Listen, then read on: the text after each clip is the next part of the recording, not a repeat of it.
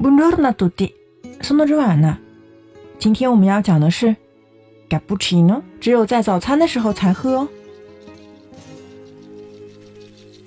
因为 cappuccino 里面有很多牛奶，会增加人的饱腹感，通常是不在饭后喝的。我们来看意大利人是怎么说的呢？Numero uno. Il cappuccino viene bevuto esclusivamente a colazione. Il cappuccino viene bevuto esclusivamente a colazione. Cappuccino 只有早餐喝。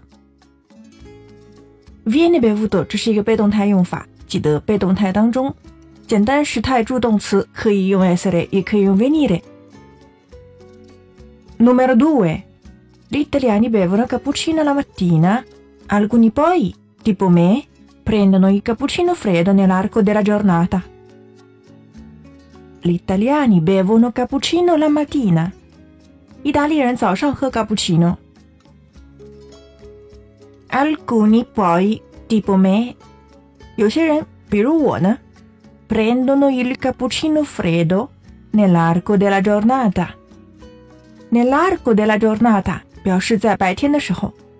白天的时候也会喝冰的 cappuccino. Numero 3. Ecco alcune regole d'oro che qualsiasi italiano abitudinario al caffè non può scordare mai. Il latte solo al mattino. Per gli italiani il caffè va mescolato con il latte solo nelle prime ore della giornata. Ecco alcune regole d'oro che qualsiasi italiano abitudinario al caffè non può scordare mai. Regole d'oro 就是黄金法则。上面这几条黄金法则是绝对要记住的 意式日常咖啡习俗。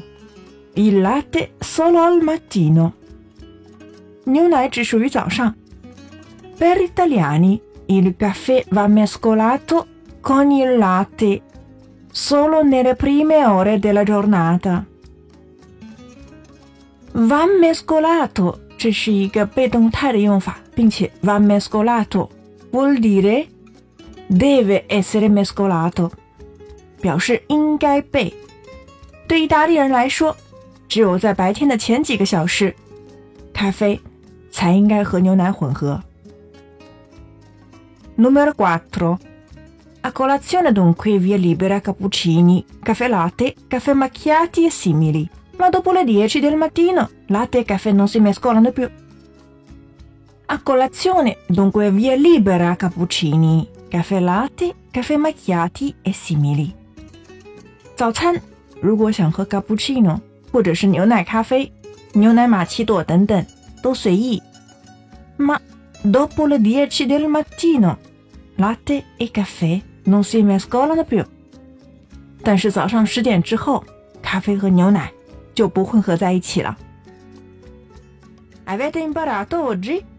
关注微信公众号“咖啡意大利诺”乔瓦纳的意大利频道。本期是第一百五十三期节目，请输入关键词幺五三即可获得完整文本。Ci vediamo la prossima volta e parliamo insieme italiano. Ciao ciao!